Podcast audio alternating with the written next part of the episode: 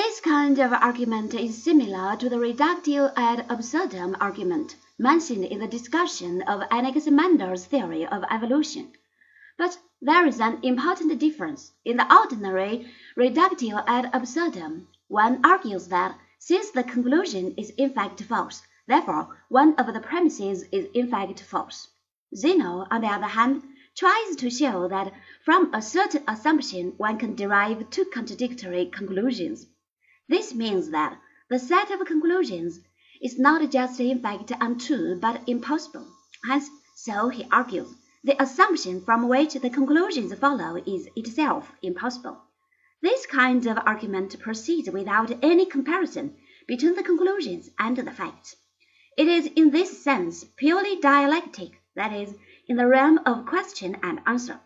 Dialectic argument was first systematically used by Zeno.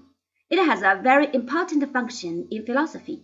Socrates and Plato adopted it from the Eleatics and developed it in their own way, and it has loomed large in philosophy ever since. The arguments of Zeno are in the main an attack on the Pythagorean conception of the unit. Connected with this, there are certain arguments against the void and against the possibility of motion.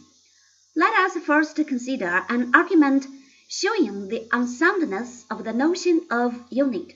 Whatever is, so Zeno would argue, must have some magnitude. If it had no magnitude at all, it would not exist. So much being granted, the same may be said of each part. It, too, will have some magnitude.